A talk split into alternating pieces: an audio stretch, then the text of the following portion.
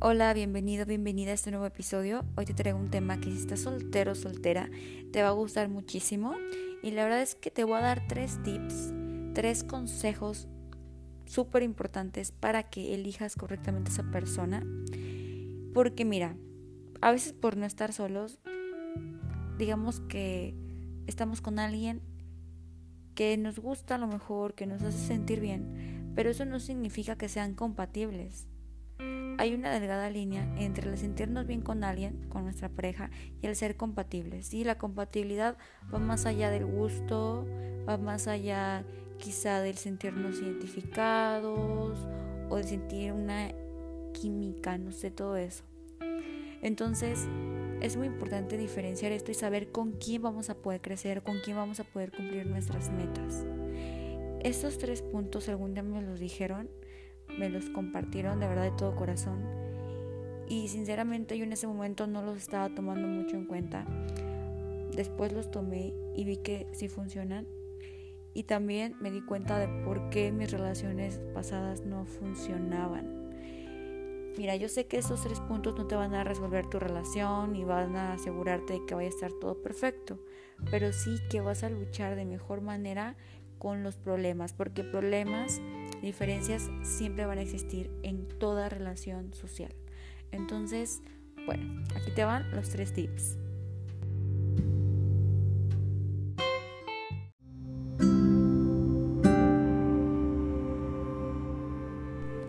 Y bueno, el primer punto es que esta persona que quieres que sea tu pareja o tu pareja te tiene que gustar. Es básico, es básico porque de la vista nace el amor y puede sonar un poco superficial, pero hay que darnos cuenta y hay que ser sinceros. O sea, la belleza cautiva, te atrapa y la belleza es subjetiva, o sea, a cada quien le va a gustar algo diferente y si a ti te gusta, eso es lo importante. Así sea su cabello, sus ojos, sus manos, el dedo chiquito del pie derecho, lo que sea, pero que te guste. De verdad, no hay que arriesgarse como a estar con alguien solamente porque te, te llamó la atención su personalidad, que yo creo que es algo sumamente importante, pero que vamos a iniciar primera, primero que nada por esa eh, atracción física, yo creo que sí, yo creo que es básico, no te arriesgues a que después aparezca una persona que te guste físicamente y que después resulte que también te gusta su personalidad.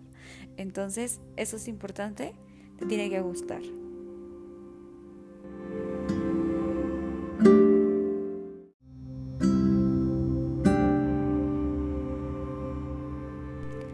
Segundo, y yo creo que es lo que va a complementar muchísimo el primer punto, y de aquí van a depender muchas cosas, y es el que esta persona busque lo mismo que tú.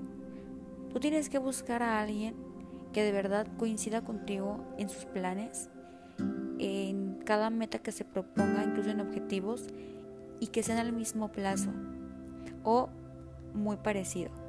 Sí, yo creo que de nada te va a servir que tú quieras, por ejemplo, formar una familia y estar con alguien que quiere viajar y que no quiere tener hijos.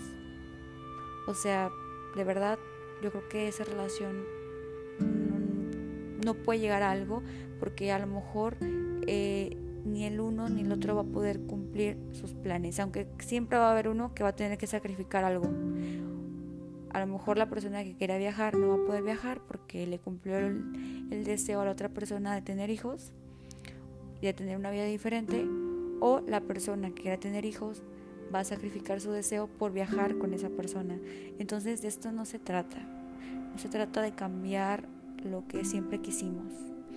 Si tú tratas de cambiar a tu pareja, si tratas de que cambie de opinión y piensas que a lo mejor va a desear lo mismo que tú, bueno, puede ser que lo haga.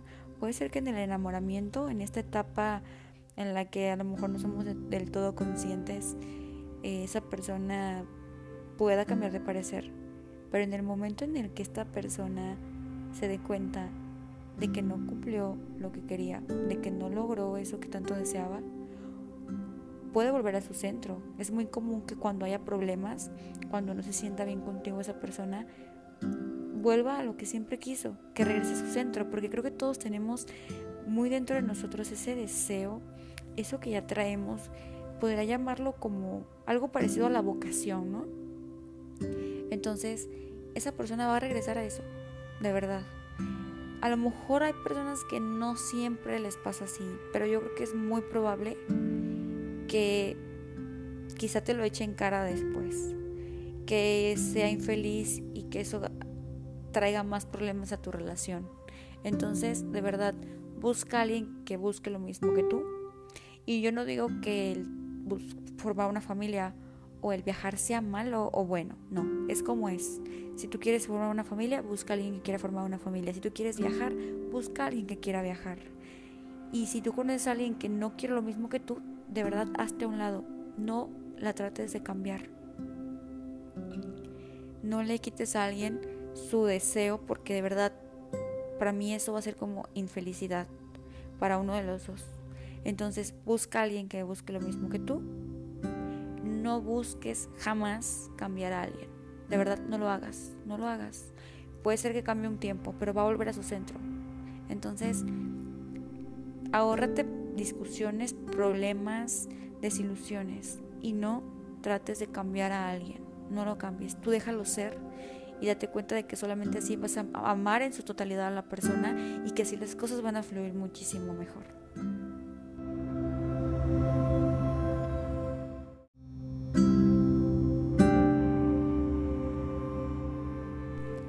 Cuando haya un problema, esa persona que busca algo diferente a lo que tú buscas no va a luchar igual, no va a tener el mismo interés.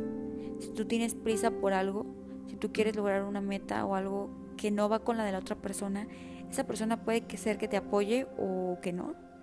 Pero cuando haya una situación difícil, pues como cada quien está en objetivos diferentes, no van a luchar de la misma manera, no les va a interesar arreglar un problema, entonces ahí las cosas se pueden complicar. Y creo que ese es el problema, digo, no sé porque yo todavía no me he casado, pero yo creo que es el problema de muchos matrimonios, ¿no? Que llegan a un punto en el que se arrepienten de haberse casado, de haber tenido hijos, porque no cumplieron lo que tanto soñaron. Yo tengo ejemplos de matrimonios que los dos buscaban siempre formar una familia y que nunca se arrepintieron de haber formado una familia. También he visto matrimonios que a lo mejor uno no quería formar una familia, el otro sí, y después hay algún, algo como alguna disfunción en cuanto a que quieren vivir o quieren regresarse a esas etapas para hacer lo que no hicieron. Esto puede causar problemas, divorcios, no sé, creo que aquí ya es cuando las cosas pueden acabar.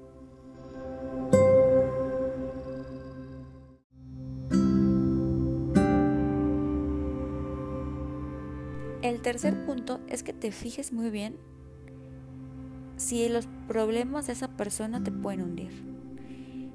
Todos tenemos algo, ya sea emocional, económico, familiar. Y el chiste es que esa persona se deje ayudar o que esa persona te ayude, pero que jamás te hunda en sus problemas. Date cuenta, no puedes hundirte en los problemas de otra persona. ¿Cuántas parejas no hay que de un de repente los dos se hicieron drogadictos? O que los dos cayeron en el vicio de, no sé, apostar, ¿no? O que los dos cayeron en algo que, que a lo mejor no les va a traer mm, buenos resultados, que les va a causar problemas. También date cuenta de su familia. Sí, mucha gente dice, es que te vas a casar o vas a estar con él, no con la familia. Pero en realidad la familia tiene muchísimo que ver. Entonces también date cuenta qué tipo de familia es y también qué tipo de problemas tienen, porque después tú te puedes ver involucrado en todo eso de verdad, fíjate muy bien. Y si hay algo que no, si tú crees que esa persona te puede hundir, si esa persona no se deja ayudar, mejor retírate, porque de verdad esto puede ser, o sea, un caos en tu vida. No sabes, de verdad. Pon mucha atención en esto y siempre, siempre date cuenta de que todo lo que esa persona tenga para mal puede hundirte, puede afectarte y te puedes ver, o sea, no solo afectado en tu relación, sino en el ámbito laboral, en el ámbito económico, en el ámbito social. Entonces, aguas con esto.